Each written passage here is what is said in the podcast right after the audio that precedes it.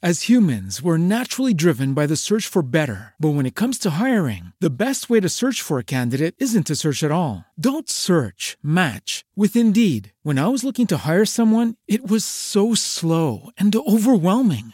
I wish I had used Indeed. If you need to hire, you need Indeed. Indeed is your matching and hiring platform with over 350 million global monthly visitors, according to Indeed data, and a matching engine that helps you find quality candidates fast. Ditch the busy work. Use Indeed for scheduling, screening, and messaging so you can connect with candidates faster. And Indeed doesn't just help you hire faster. 93% of employers agree Indeed delivers the highest quality matches compared to other job sites, according to a recent Indeed survey. And listeners of this show will get a $75 sponsored job credit to get your jobs more visibility at Indeed.com slash podcast. That's Indeed.com slash podcast. Terms and conditions apply.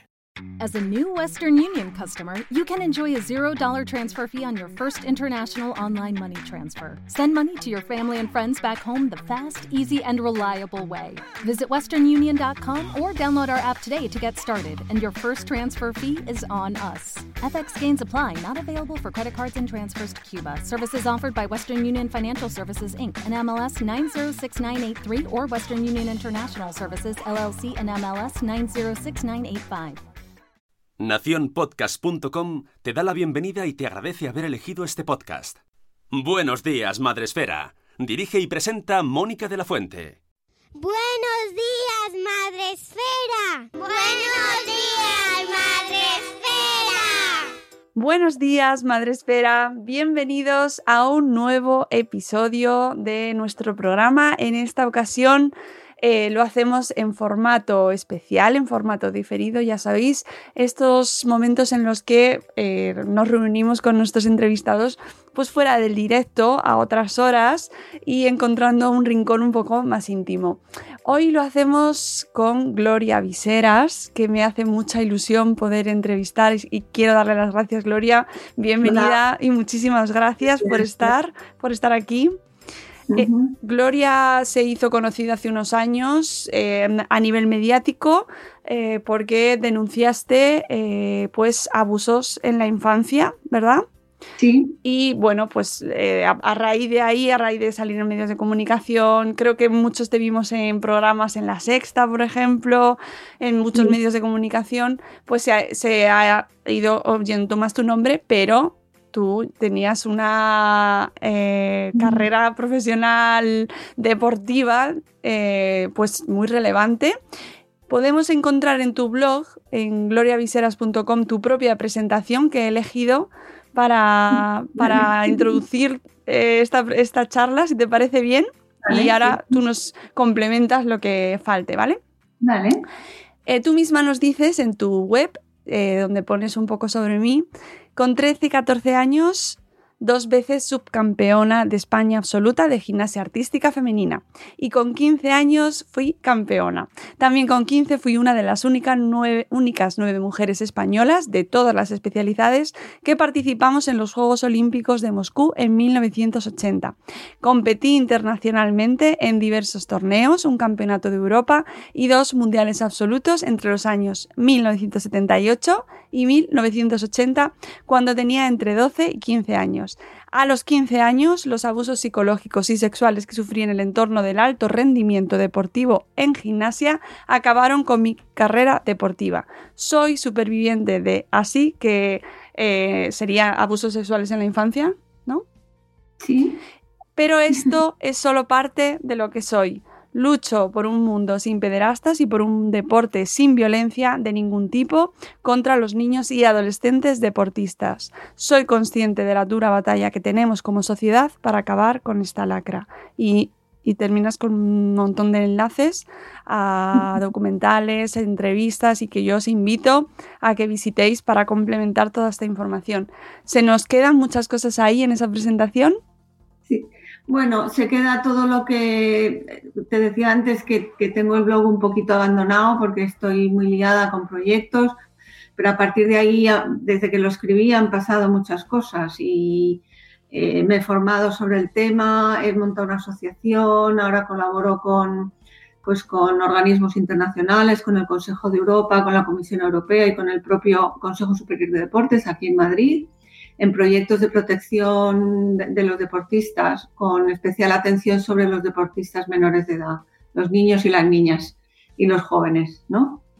Y bueno, es, lo, que, lo que ha surgido, he conseguido darle la vuelta a una experiencia muy, muy, muy devastadora para mí en mi infancia y ahora estoy ayudando a, cambiar un poco eh, pues lo que es la cultura deportiva de, motivar con violencia, ¿no?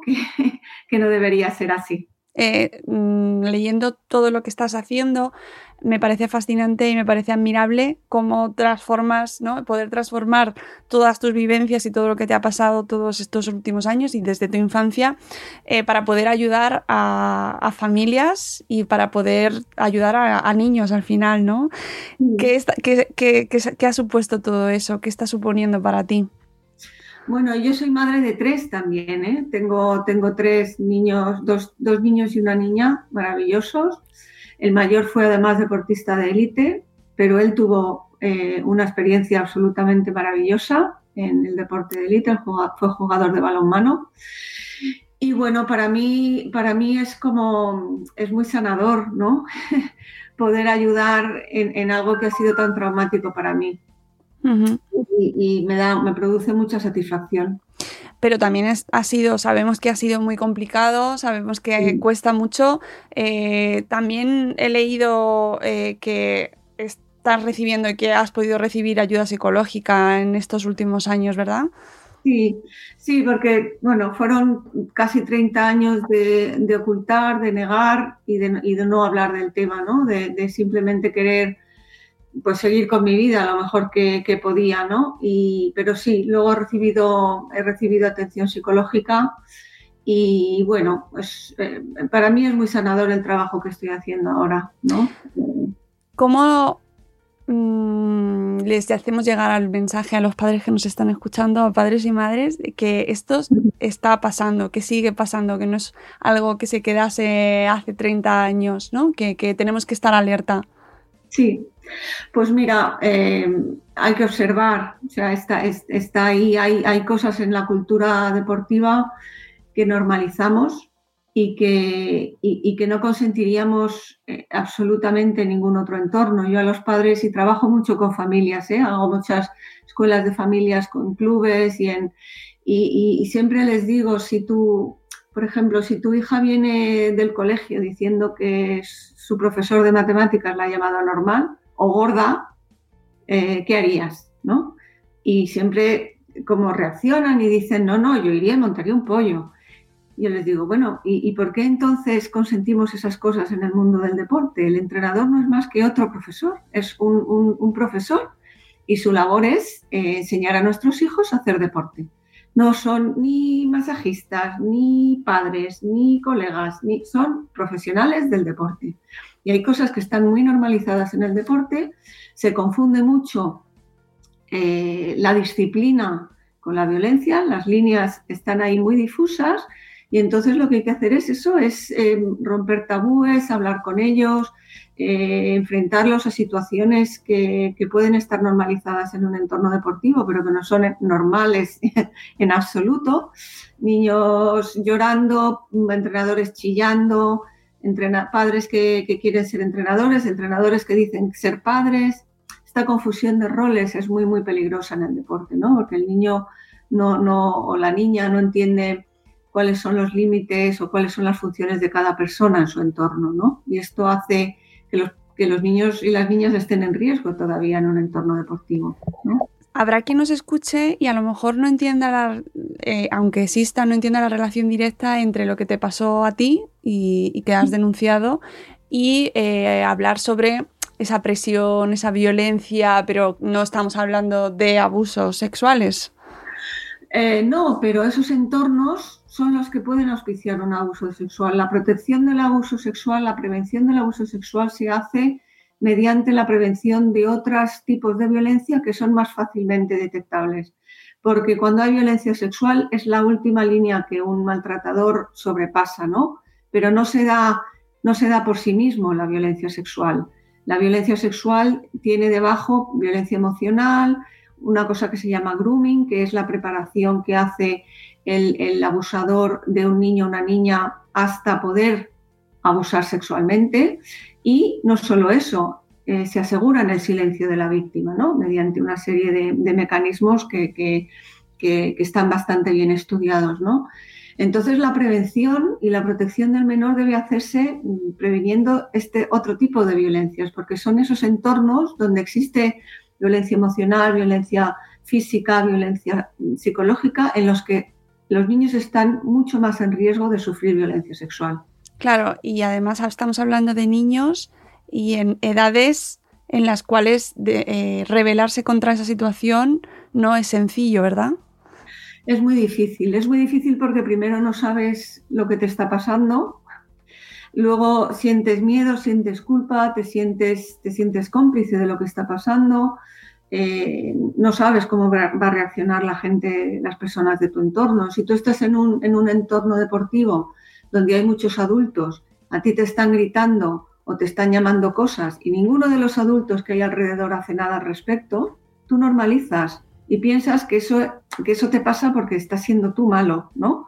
Que tú eres el que causas esa situación y que, y que aunque te haga sentir mal, es lo que hay, ¿no? Entonces, un niño que está en esa situación donde hay otros adultos que son, eh, ¿no? Que, que, no hacen nada al respecto, es un niño que no va a hablar nunca, ni va a decir nunca nada a una niña, ¿no? Mm.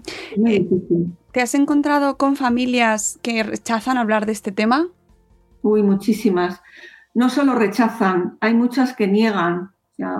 tú, eh, yo me cuando denuncié me he encontrado con familias que, que, estaban en ese momento entrenando con este señor que, me han llamado de todo, a pesar de que son, son familias con, gimnastas pues a día de hoy, que no me conocieron ni, ni, estaban en el mundo de la gimnasia cuando a mí me estaba pasando esto, ¿no?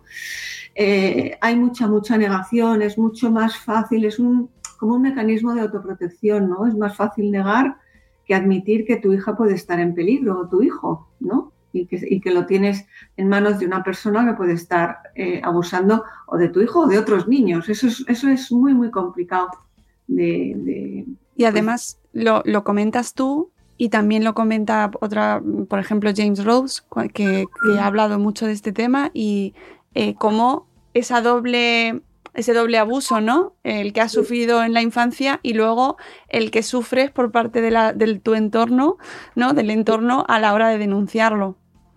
Efectivamente, es una de las cosas más, más duras. Resulta que te pasas 30 años pensando que nadie te va a creer y cuando ya tienes la fuerza y el apoyo para, hablar de ello, pues eh, recibes todo tipo de insultos, de, te culpabilizan a ti, llaman mentirosa, eh, bueno, y muchas, como, como, mi compañera Irene y yo, pues mm, hemos sido también incluso denunciadas por nuestro abusador, el hombre que, que, abusaba sexualmente de nosotros, ¿no? Por supuestamente dañar su honor al hablar de este tema en público. Eh, nosotras en un principio no queríamos hablar en público de, ello, fue, su entorno el que lo lanzó en, redes y, en, y, en los medios, ¿no? Y, pero ya tuvimos que salir porque llegó un momento en el que parecía que él era un pobrecito víctima y nosotras éramos las, las delincuentes, ¿no? Porque habíamos... Entonces, eh, es muy duro. O sea, si tú, si tú eres víctima o has sido, eres superviviente y ves que esto le está pasando a una compañera, pues ya no hablas nunca más. O sea, claro. es muy difícil. Claro, claro. ¿Qué, qué mensaje se le da a todas las personas, a, los, a los que han sufrido, a todos los supervivientes, si cuando tú lo denuncias, eres tú el denunciado a la vez, ¿no? Eres el denunciado, eres el culpabilizado, eh, te insultan, si he recibido, tengo cientos de mensajes eh, por redes sociales que son muy duros y hacen muchísimo daño. Muchas veces, eh, pues no sé, muchas veces es, peor el remedio que la, enfermedad, porque tú en definitiva, nosotras denunciamos para proteger a las niñas que en ese momento estaban allí, pero sabiendo que nuestro delito estaba prescrito y que no íbamos a conseguir judicialmente nada, ¿no? Y aún así mm, nos ha creado un problemón, hemos estado seis años entrando y saliendo de los juzgados, eh, hemos sufrido todo tipo de, acoso, de, o sea que es, es muy difícil, la verdad, muy, muy difícil. ¿Qué podemos hacer como sociedad para que esto no siga ocurriendo? Gloria, es una pregunta muy complicada, pero... Pues mira, tenemos que empezar a dejar de mirar para otro lado y realmente observar, escuchar a los, a los niños y a las niñas, porque los, las señales están, están ahí, solo hay que, hay que aprender a, detectarlas y hay que, hay que escuchar, es que estar siempre con los ojos, los, los, oídos, el corazón abierto para, para poder eh, detectar este tipo de cosas cuando nuestros hijos y nuestras hijas están en, en, peligro, ¿no? Eh, yo les digo a los padres siempre que deben preguntar, deben, eh, deben, preguntar en los, en los centros deportivos, deben preguntar por las cualificaciones de los entrenadores, eh, deben, deben pedir en el club o en, los, o en las escuelas deportivas las, las, políticas de protección del menor, que tienen que tenerlas implantadas, ¿no? Los procedimientos, quién es la persona responsable de la protección de los menores en ese centro, pero hay que preguntarlo porque mm, ellos ah, tienen que tenerlo disponible para la gente y que no, tener miedo a preguntar ese tipo de cosas, ¿no? Y sobre todo escuchar, yo siempre también les digo a los padres que antes de que un niño o una niña te pueda decir algo muy importante, tiene que haberte podido decir miles y miles de cosas sin importancia, ¿no? hay muchas cosas que no son importantes para ti como adulto, pero que sí que, sí que lo son para ellos, ¿no? Y hay que estar ahí para escucharles y para tomarles en serio, también para las tonterías, ¿no? Y entonces solo así, quizá, no, ni siquiera te lo aseguro al 100%, pero quizá cuando tengan un problema grave, vengan a ti a pedirte ayuda. Mm. Y, antes comentabas el tema de que, de, que prescriben los delitos. Esto eh, estás muy involucrada y de mm, se hemos visto en los medios campañas luchando ¿no? para que esto no sea así. Porque también participo, eh, colaboro con Miguel Hurtado, que es un, es un chico eh, que, que lanzó una campaña de change.org contra la prescripción, ¿no? la por la imprescriptibilidad de los delitos, sexuales contra los niños y las niñas. ¿no? Y hace unos años eh, presentamos 300.000 denuncias, eh, 300.000 firmas en el Congreso y yo creo que llevamos por más de 500.000, medio, más de medio millón de firmas, ¿no? para, que, para que valoren eh, la eliminación de la prescripción. Es muy difícil, pero una de las cosas que ha, surgido a raíz de, todo este movimiento que está viendo, el MeToo y todo esto, que bueno, es que la nueva ley y el anteproyecto de ley de protección integral de los menores ya amplía eh, los años de prescripción de, de, de entre 5 y 20 años y ahora lo amplía antes empezaba a contar a partir de los 18 años de la, víctima y ahora va a empezar a contar a partir de los 30 años. Eso amplía muchísimo el plazo y, da cabida a que mucha, mucha gente pueda denunciar eh, los abusos que Porque este argumento de por qué que se oye mucho con las mujeres en la violencia de género, muchísimo, ¿no? De que por qué lo denuncias ahora y no cuando te pasó. Claro. Eh, eh, estamos hablando de niños. Claro, y, de jóvenes y de que y de que se denuncia cuando se puede realmente, ¿no? Se tardan muchos años en poder en poder salir de esa situación. Les pasa a las mujeres y les pasa y les pasa a los niños. Se denuncia cuando se puede. Y, yo te yo te digo, cuando eres niña y estás en esa situación, eh, yo podría haber encontrado miles miles de razones para no denunciar y ni una sola para contarlo, ni una sola. Es mucho más fácil echar una sonrisita y decir que estás cansada o echar una sonrisilla y decir que has tenido un duro entrenamiento a contar lo que estaba pasando allí. Mm, es que era absolutamente impensable. Eh, y si nos está escuchando alguien, Gloria, que ha, pasado algo, alguna situación así, ha vivido alguna situación en su infancia ¿qué les decimos? Que busquen a alguien de confianza y hablen, porque verbalizarlo es, muy sanador, hay que sacarlo eso de dentro, que busquen ayuda, Eh, esto no quiere decir salir en los periódicos ni salir en la tele, ¿no? Que lo hagan por sí mismos, que busquen ayuda, que, se puede salir de, de, una situación así y se pueden superar todas las consecuencias que los abusos en la infancia dejan, ¿no? Porque dejan muchas consecuencias a muy largo plazo. Y bueno, siempre animo mucho a los valientes y las valientes niñas y niños que, denuncian cuando son pequeños o cuando son jóvenes y, les animo mucho porque, y a los padres porque lo pasan muy mal, pero eh, al final eh, ayudas a que, a que esos niños y esas niñas puedan recibir ayuda y evitarles un montonazo de problemas eh, para el resto de sus vidas, ¿no? Mm. Entonces hay que, hay que como ir destapando capas, ¿no? Hay que ir destapando capas de, abuso y, ir llegando hasta el fondo. Y, así es como se acaba sanando, ¿no? Hay que sanar el, entorno deportivo, es lo que hay que sanar, porque hay, una cultura muy, muy endogámica, muy, muy de secretismo, muy de no destapar eh, pues escándalos. Eh, y bueno, esto es lo que hay que ir, ir abriendo, ¿no? Mm. Eh, es muy interesante el tema del deporte y, relacionado con los niños y precisamente como padres eh, podemos pasarnos cualquier fin de semana por algún eh, bueno por algún campo de fútbol por ejemplo lo hemos visto todo lo hemos visto. Y es lamentable. Sí y eso es lo que pasa a la luz y a la vista de todos. Lo que yo siempre también digo es que hay que dejar de mirar cuando se habla de violencia en el deporte eh, la gente tiende a pensar en una grada de un partido de fútbol y en los aficionados que se pegan en las gradas. Y yo lo que quiero es que la gente aparte un momento la mirada de las gradas y se fije en lo que pasa abajo, en el campo, en las pistas, en las piscinas, en los gimnasios. Hay mucha violencia ahí, mucha, muchísima.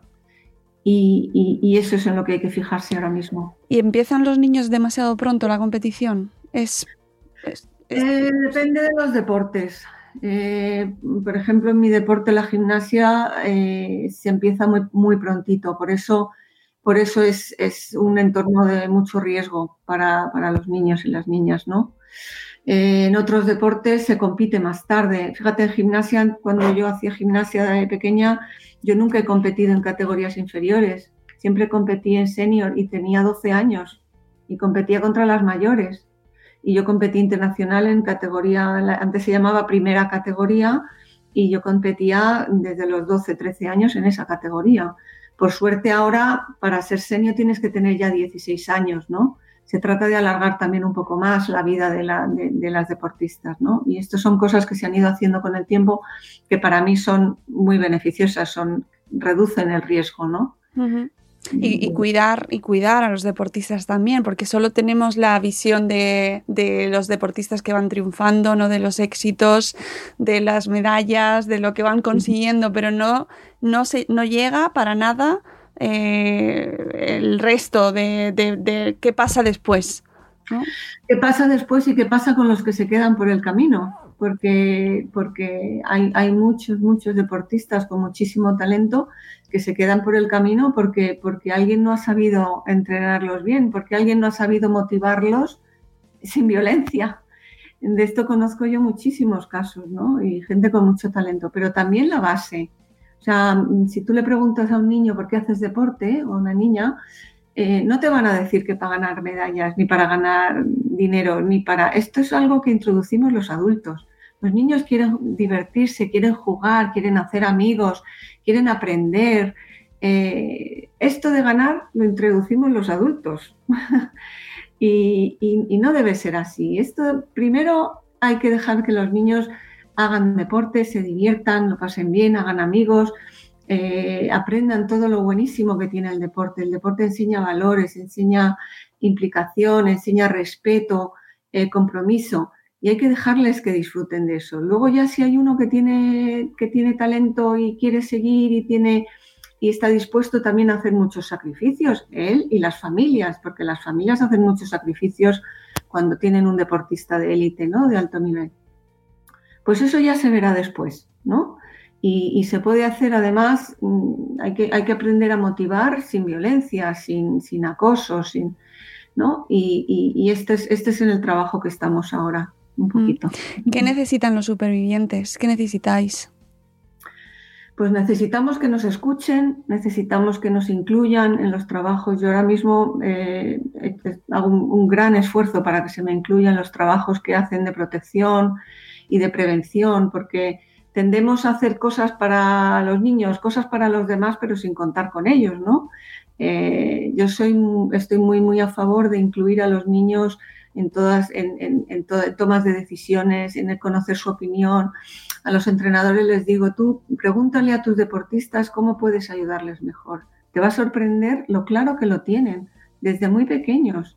Pregúntales, ¿cómo puedo ayudarte mejor? ¿Cómo puedo enseñarte más cosas? ¿Qué tenemos que hacer? Trabajar juntos, pero ellos tienen que participar en todo lo que les, les concierne, ¿no? También a las familias, muchas familias, o sea, desde siempre eh, las familias son tratadas como si fueran la peste, ¿no? En los entornos deportivos que tienen ya un poquito más de nivel. No se les incluye, se les, no se les deja entrar en los centros. Siempre les digo, tú tienes que pedir que te dejen entrar y te tienen que dejar entrar siempre que tú quieras, ¿no? Eh, son tus hijos. Tú cuando, si, tú vas a un sitio y alguien te dice, bueno, pues mire, déjeme aquí las llaves y su bolso, márchese y vuelva dentro de dos horas. Tú jamás harías eso. Y sin embargo, estás dejando a tu hijo en una instalación y con unas personas a las que la mayoría de las veces no conoces. No conoces, no sabes cuál es su, su, su trayectoria profesional, no sabes nada de esas personas, ¿no? Entonces, por eso siempre animo a todo el mundo, a las familias, a que pregunten, a que se, impliquen, a que se enteren, a pedir que les dejen pasar. Y a los clubes, a que tienen que incorporar a las familias en todo lo que es la, la, la formación deportiva de sus hijos, ¿no? Mm. Y me interesa mucho una pregunta que seguro que, que nuestros oyentes han hecho. Eh, ¿Cómo de detectamos, cómo se detectan, cómo pueden detectar en los coles, en los, en los equipos, uh -huh. eh, que se están produciendo situaciones de violencia, situaciones de abuso? ¿Qué es, signos son los que se pueden tener en cuenta? Bueno, primero hay unos indicadores de cómo son los entornos donde se puede producir violencia. Son entornos muy, muy cerrados, son entornos donde hay una persona o dos personas que tienen mucho poder y controlan todo. Son entornos donde los niños no tienen voz, donde, donde hay niños tristes, donde hay niños que no se relacionan entre sí o se relacionan eh, con, con otra gente de fuera. Eh, estos son un poco unos, los signos de, de, lo que es el entorno. A los niños, a los niños, los niños cambian cuando, cuando son víctimas de violencia. Eh, se vuelven más callados. Hay, hay, una serie de indicadores también físicos. Cuando un niño te insiste en que no quiere ir a entrenar. Eh, no sé, hay, hay un montón de indicadores que se pueden ir y hay que actuar cuando se, cuando se, se, se, detectan esos indicadores. No se debe dejar a, bueno, ya se le pasará, ¿no? O bueno, ya veremos lo que hacemos. No, hay que ir, preguntar, a ver qué pasa, preguntarle al niño. Hay que, hay que implicarse, ¿no? Y actuar cuando se ven este tipo de cosas. No, y además es que suele, suele haber gente que ha visto cosas. Luego cuando sí. vas rascando, ¿verdad? Sí, hay mucha gente que ve cosas y no dice nada. Y, bueno, como no es mi hijo, a lo mejor, pues no. Ahora mismo, si, es una cosa grave, es, obligatorio por ley denunciar un, un, posible maltrato a un niño y una niña, ¿no? Eh, porque si no eres cómplice. Pero bueno, hay mucha gente que ve y por, por muchas razones, también por autoprotección, porque también se, se culpabiliza y, se, y, también a los que en, en, Reino Unido y en Estados Unidos se llama de whistleblowers, ¿no? Los que, los que pitan, los que dan aviso de un abuso. Y ellos también sufren mucha violencia. Entonces hay que, hay que también controlar eso, controlar que el que denuncia un posible abuso, un posible maltrato, no, no sufra consecuencias, ¿no? Claro que al final, escuchándote, no, tenemos todos mucha responsabilidad.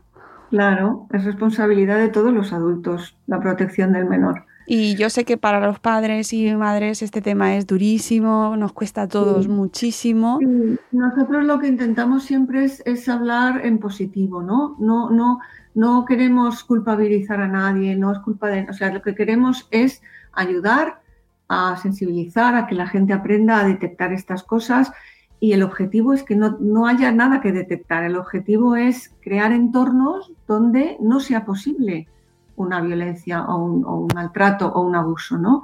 Poner todos los mecanismos de protección eh, implantados, tenerlos implantados, tenerlos controlados para que no pueda ir nadie y abuse de nuestros hijos. ese es el objetivo. Trabajamos y nos centramos mucho, mucho en la prevención. Y escuchar a los niños también, ¿no?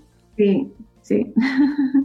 Hay que escucharlos desde siempre, vamos, todo lo que te tengan que decir y tomarlos en serio eh, y no, no negarles las cosas que son para ellos importantes, ¿no?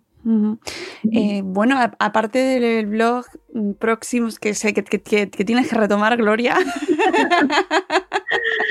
Sí, es que estoy en muchos proyectos ahora y la verdad tengo mi trabajo que em, es en el deporte pero no tiene nada que ver con protección. Eh, pero es que no, me da, no me da la vida de tanta cosa. Pero eh, sí que me gustaría cerrar la, la entrevista preguntándote cómo estás. Pues yo ahora estoy muy bien, estoy muy bien, lo he pasado muy mal, lo he pasado muy mal toda mi vida con, rebrotes y tal, eh, lo pasé muy mal cuando denuncié y los años que, vinieron después, pero ahora, ahora estoy empezando a ver resultados, estoy empezando, la gente me contacta directamente pidiendo ayuda y estoy pudiendo ayudar a mucha gente eh, orientándoles e indicándoles dónde tienen que pedir ayuda de especialistas, porque yo no soy psicóloga ni soy, ni soy médico, entonces yo les indico un poco dónde tienen que, pedir ayuda, ¿no? Pero hay muchos padres que me llaman, muchas familias, muchos deportistas. Trabajo también con el Consejo Superior de Deportes, estamos haciendo un proyecto ahora muy bonito. O sea que ahora, ahora estoy viendo resultados y entonces eso me anima mucho. Me alegro y de verdad que creo que estoy hablando en nombre de los que nos escuchan, estoy segura. Muchísimas gracias. por... gracias a vosotros y por el trabajo que hacéis de divulgación. Y bueno, vamos a, vamos a cuidar de nuestros niños y niñas, ¿no? Exactamente, cuidar de nuestros niños. Y, podéis encontrar a Gloria en redes sociales. ¿Estás mucho por redes o te pasas sí, poco? Estoy bastante en redes. Me gusta mucho Twitter, es la que más, la que más utilizo. ¿Con precaución o te metes ahí con, gusto? ¿Que Twitter, que miedo o no? Eh, siempre digo que, Twitter es un heral de egos, pero sí, yo Twitter me gusta porque me, permite eh, pues alzar la voz, la mía, ¿no? Personal, no, no, filtrada por, otros. Antes tendríamos, cuando, cuando hacíamos declaraciones o algo, cuando no había redes sociales, siempre todo lo que decías llegaba filtrado, ¿no? Esta es una herramienta que puedes utilizar directamente, ¿no? Es tu voz la que sale ahí al mundo, ¿no? es una maravilla. Y, encima que respondas tú, eh, yo te contacté, te pedí la entrevista, me la diste, es una maravilla, ¿no? Sí, sí, tiene sus peligros porque también estás muy expuesta y ya te digo, por ahí he recibido todo tipo de mensajes eh, duros, eh, pero bueno, hay también que aprender a, un poco a ver, eh, bueno, un poco a, aprender a, descartar lo que te hace daño, a no tomártelo todo muy personal, porque entonces no haces más que hacerte daño, ¿no? A ti mismo. Pues Gloria, eh, muchísimas gracias de nuevo. Esperamos ver todos los proyectos en los que vas, eh, vas trabajando y, mil gracias, de verdad. Y, me alegro que estés mejor y que, y que vaya en aumento ¿no? esa mejoría y ese bienestar y que, bueno, que ayudemos a mucha gente. Ese es el objetivo. Sí, a los niños y a las niñas.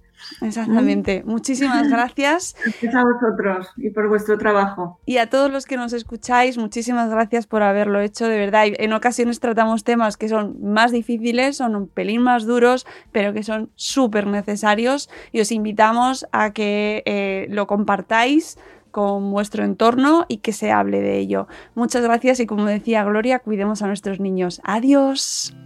Hasta mañana. Hasta mañana.